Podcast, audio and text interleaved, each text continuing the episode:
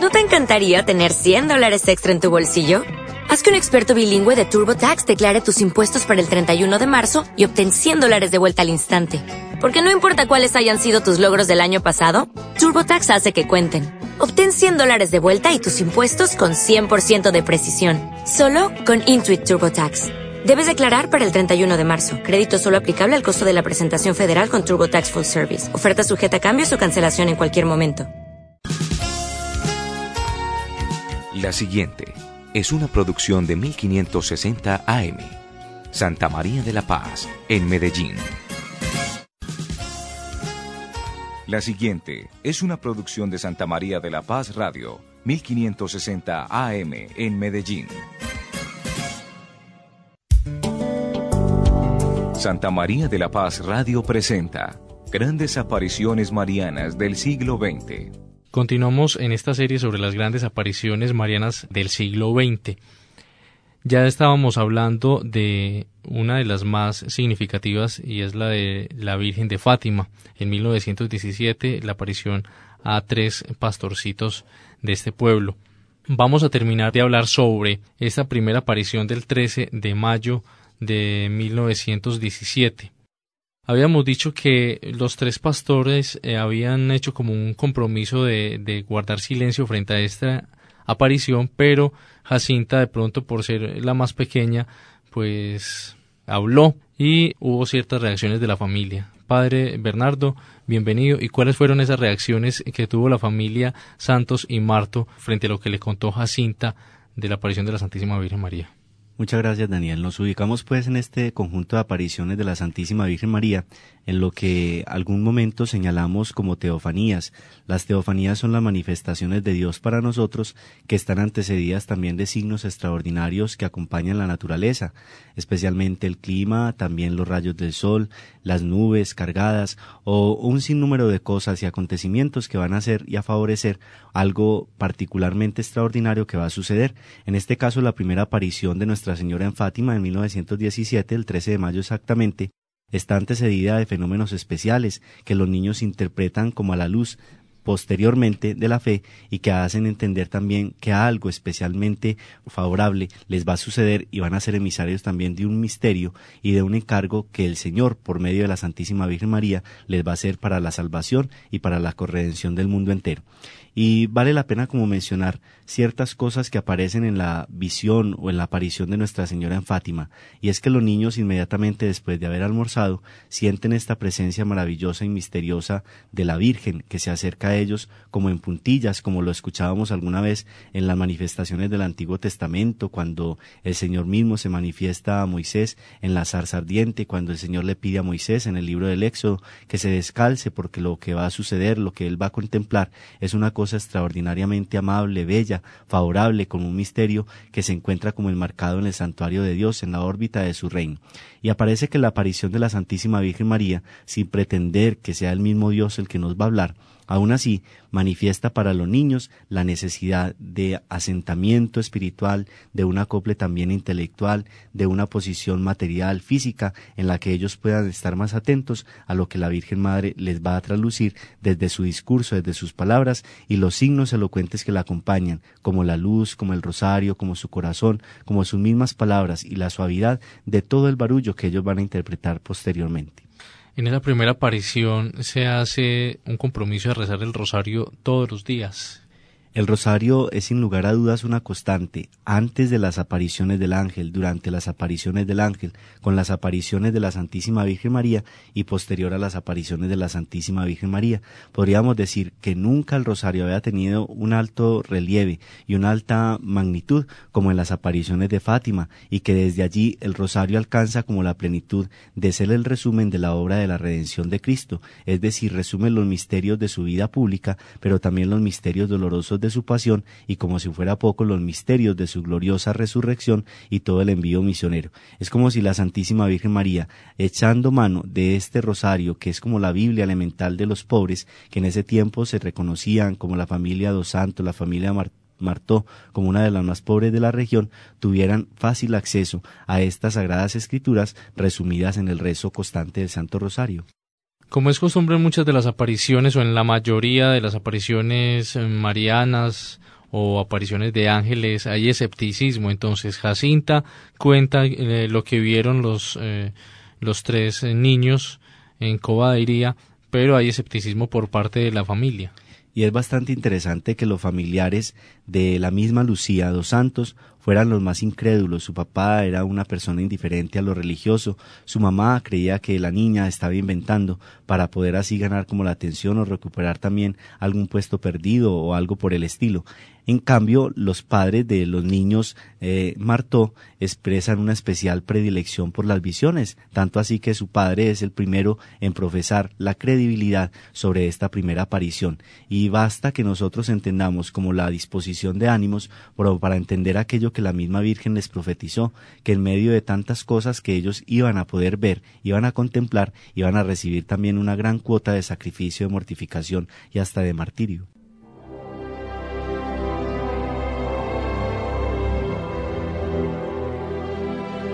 En Portugal, el 13 de junio es una gran fiesta, la fiesta de San Antonio de Lisboa, conocido comúnmente como San Antonio de Padua. Este milagroso franciscano nació en Lisboa y había entrado a la vida religiosa como canónigo, residiendo primero en Lisboa y después en Coimbra, antes de dejar la orden portuguesa para ingresar a la nueva orden de los franciscanos. Esta era y es la fiesta de los niños en Portugal, de manera que los padres de Lucía naturalmente pensaron que las festividades de la parroquia de Fátima la distraerían de su cita en Coba. Sin embargo, no afectada por esta táctica, Lucía y los Marto partieron con destino al sitio de la aparición para cumplir con la cita al mediodía.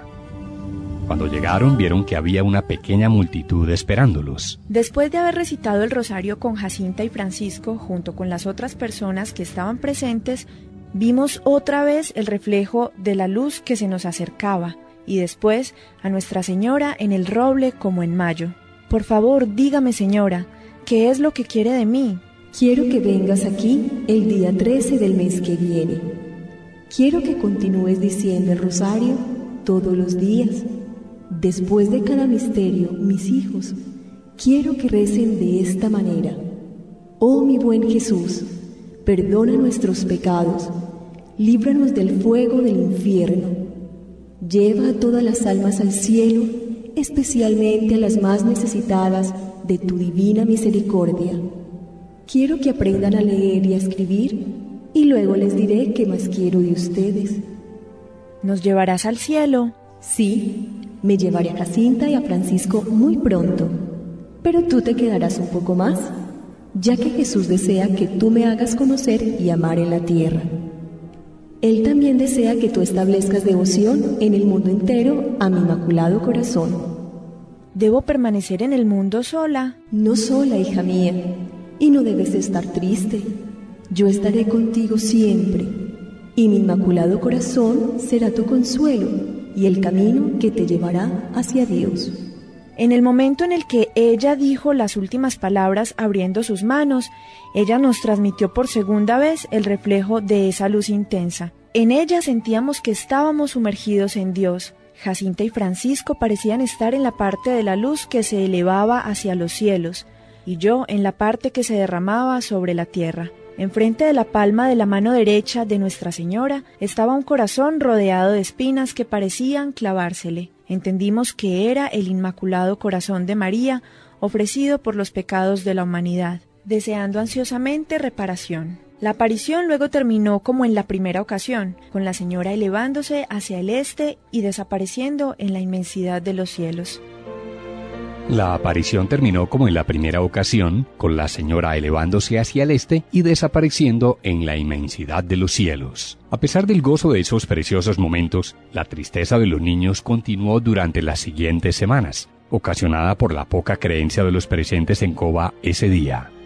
Ellos sabían que algo inusual había ocurrido, todos vieron los rayos, algunos percibieron un cierto oscurecimiento del sol y otros una pequeña nube gris que iba y venía mientras ocurría la aparición. Aunque algunos creyeron, las dificultades con sus familias no cesaron, especialmente con sus madres, quienes estaban verdaderamente alarmadas, ya que los eventos no solo continuaban, sino que más bien se expandían. A esto se le añadió la cautela del párroco, quien llegó a pensar que podría ser una obra del demonio. 13 de junio de 1917 es la fiesta de San Antonio de Padua. ¿Qué significa este santo para Portugal? Recordemos que San Antonio de Padua es un franciscano que pertenece a las órdenes mendicantes, es decir, lo más cercano a la espiritualidad de San Francisco de Asís, y que desde allí se gana un puesto privilegiado en Portugal, especialmente en Lisboa, donde la capital pues del país lo manifiesta y lo reconoce como su santo patrono, no por lo extraordinario de lo que hubiera sido su vida, sino por lo particular, amoroso, tierno y cercano que se manifestó con los pobres, con los enfermos, con los niños, a quienes les expresó una especial devoción. ¿Tiene un significado entonces que la Virgen haya escogido también este día para parecerse a los tres niños de Fátima? De alguna manera pienso yo, Daniel, que, el, que la Virgen se haya manifestado un 13 de junio como para conservar el esquema de cada mes los 13 no tiene en sí una repercusión favorable que haya sido el día de San Antonio, pero sí podemos decir que en camino a la santidad, a todas las cosas que tienen que objetar los niños en su búsqueda de ser fieles al mensaje que la Santísima Virgen María les ha dicho, también escoge como esta fiesta, que era como enardecida en su contexto, como una fiesta de la niñez en Lisboa, a la que ellos también pudieron haber asistido por disposición de sus padres y a la que les pesaban especial relevancia cada vez que ellos compartían en familia y que los demás niños de su contorno, de su ciudad y contemporáneos a su historia manifestaban una especial alegría frente a la vida y todos los signos que acompañaban también a este santo estremecedor dentro de la cultura y la evangelización. Así es también la fiesta de los niños en Portugal, pero de todas maneras para los tres pastorcitos que estamos mencionando, Lucía, Jacinta y Francisco, era más importante cumplirle su cita a la Santísima Virgen María. Si tal vez nosotros en las primeras apariciones, la primera y la segunda, todavía no alcanzamos a dimensionar qué es lo que los niños están entreviendo del misterio y cómo de manera gradual la Santísima Virgen María también se escoge la fecha de los treces como para que cada mes vaya subiendo un poquito la cuota del sacrificio, de la mortificación, el compromiso que ellos tienen que hacer por su salvación personal, pero también por la salvación del mundo entero. Ya después de la primera aparición, como Jacinta habló, ya se había regado pues la historia de la aparición y entonces a esta del 13 de junio ya había cierta cantidad de gente, eh, de curiosos, esperando ver también a la Santísima Virgen allí en este lugar. Sí, de alguna manera eh, los niños habían insinuado de manera muy anónima lo que les había sucedido en la primera aparición. Recordemos que los padres de Lucía le habían prohibido eh, muy expresamente que no comunicara a nadie y que no siguiera hablando de esta aparición. Incluso hasta la habían llevado al párroco de su ciudad para que la disuadiera de esta hazaña que ella estaba comentando pero al mismo tiempo los padres de Jacinta y de Francisco estaban conmovidos por lo que ellos le relataban, aunque no profesaban de manera exterior todo lo que ellos estaban convencidos era una realidad desde los discursos elementales de sus niños. En esta aparición, Lucía pregunta que si serían llevados al cielo. Si la gran pregunta por si vamos a ir al cielo o por si nos vamos a salvar o si que se sigue después de esta vida y después de la muerte que nos espera queda como resumida en esta gran pregunta que Lucía le hace a la Santísima Virgen María. Tenemos que entender el contexto de la pregunta en una situación muy difícil que acaecía pues en la guerra mundial, que manifestaba como una especial predilección por los pobres, por los tristes, por los huérfanos, por los abandonados, por los que estaban perseguidos, y aunque ellos estaban muchos kilómetros del conflicto, aún así sentían como todo lo que había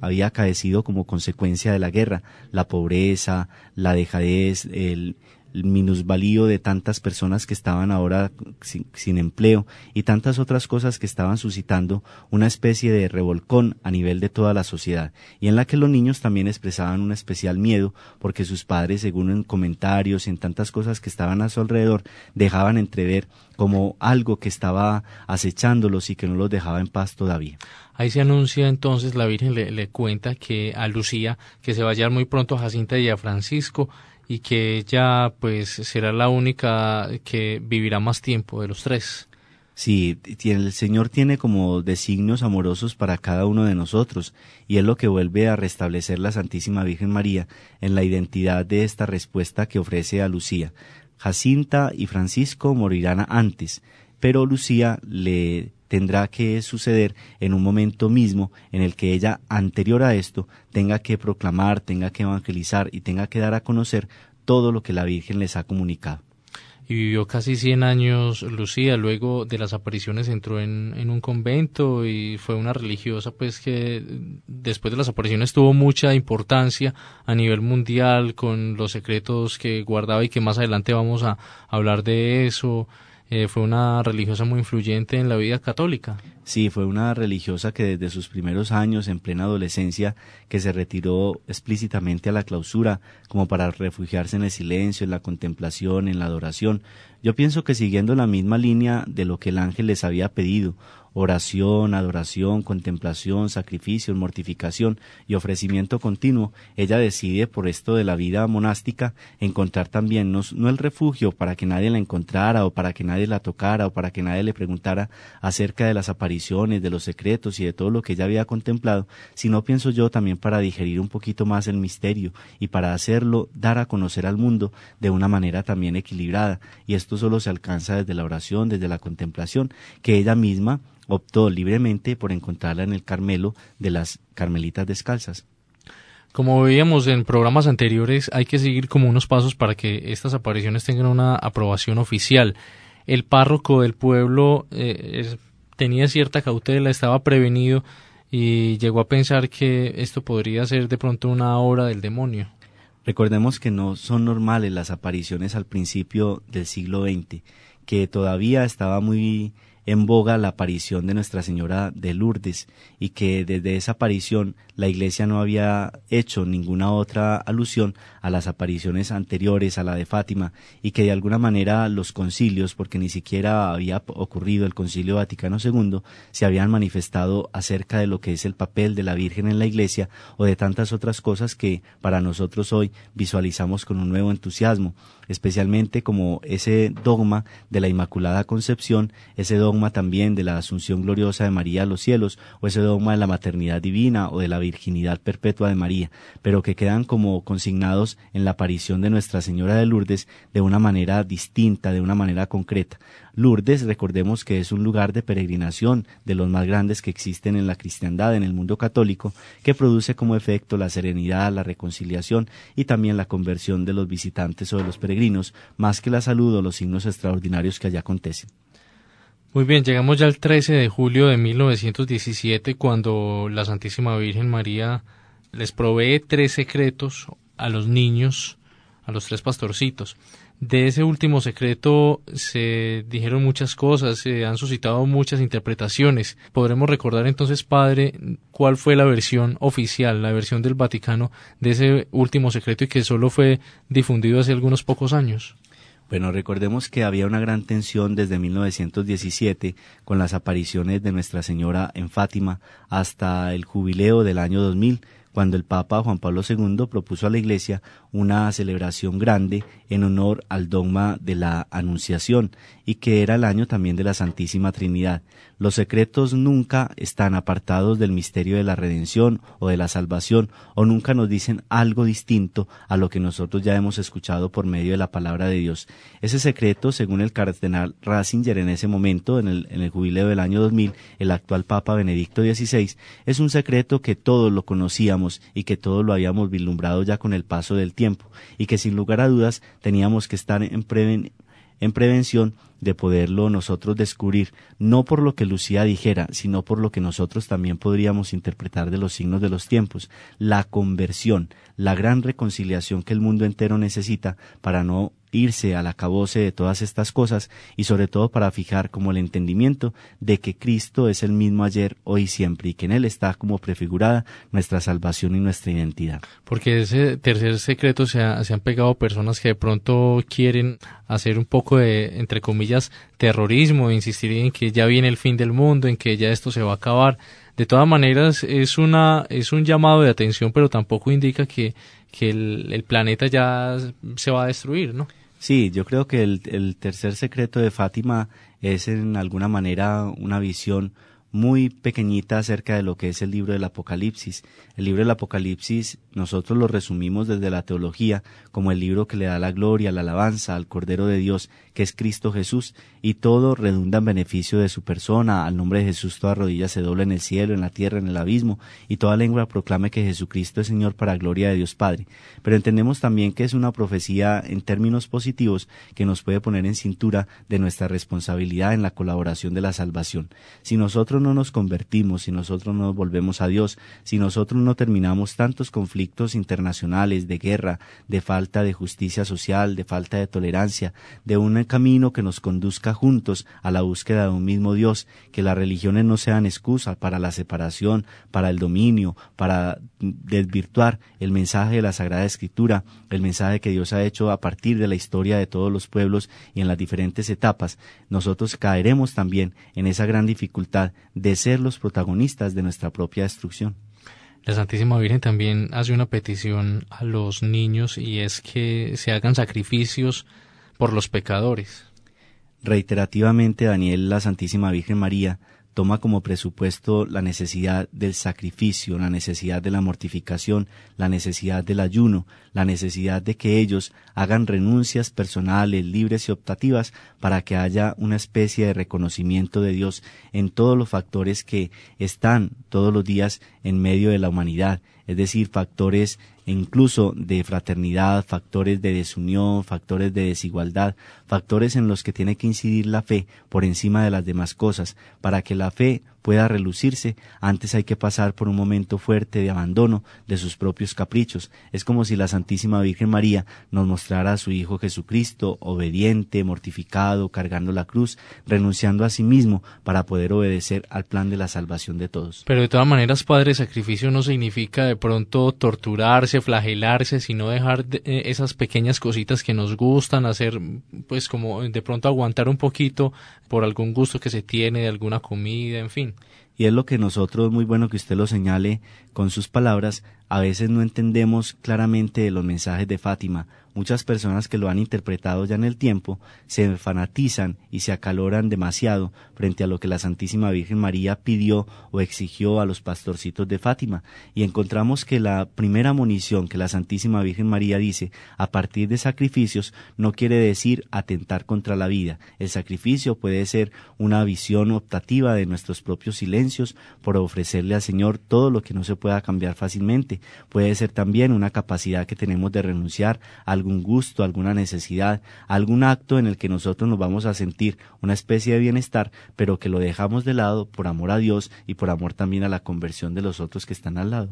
En esta tercera aparición, los tres niños tienen una visión del infierno. ¿Para qué se les presenta esta visión?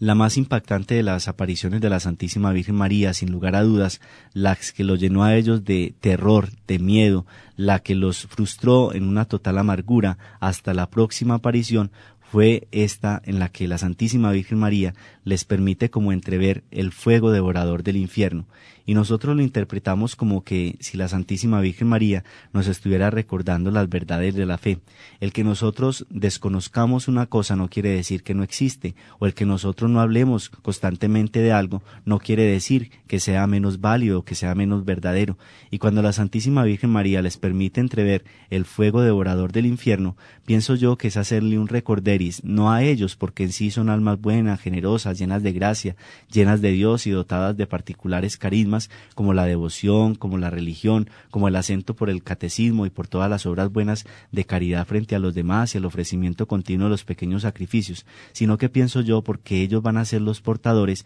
de esa visión que les impresionó de tal manera que es una de las que describe después Lucía en la biografía con muchas más señales y con muchos más detalles que el resto de las demás apariciones. Y esta visión de todas maneras como que los compromete más a seguir en esa tarea que les puso la Santísima Virgen María con, con estas apariciones. Sí, los compromete en la medida en que ellos tienen que prevenirse a sí mismos de llegar al infierno y tienen que prevenir a las almas de lo que les puede suceder. Es como si María, no haciendo de profeta, sino anteponiendo todo aquello que viene después para que nosotros lo podamos divisar, para que lo podamos vislumbrar, no para que tengamos santo miedo, para que tengamos un temor exhaustivo hacia las cosas del cielo, hacia las cosas que vienen después, como es precisamente el infierno a los que, entre comillas, decimos se condenan, sino como para que nosotros recordemos la gran misericordia de Dios, que si nosotros nos arrepentimos, que si nosotros volvemos a Él, seremos perdonados y seremos también consolados en su amor. Vamos avanzando entonces en estos eh, capítulos sobre las grandes apariciones marianas del siglo XX y eh, sobre esta, eh, una de las más importantes, la de la Santísima Virgen María en Fátima, los tres pastorcitos. Ya vimos pues las tres apariciones, falta todavía abordar las otras tres hasta el 13 de octubre cuando ya finalmente pues hace el milagro que le piden los pastorcitos a la Santísima Virgen sucede ese milagro para que todo el mundo pues confíe en ellos tres y en eh, estas apariciones. Al padre eh, Bernardo le agradecemos mucho por su presencia y los invitamos a todos ustedes para que continúen en sintonía de esta serie Grandes Apariciones Marianas del siglo XX. Santa María de la Paz Radio presentó Grandes Apariciones Marianas del siglo XX. La anterior fue una producción de Santa María de la Paz Radio, 1560 AM en Medellín.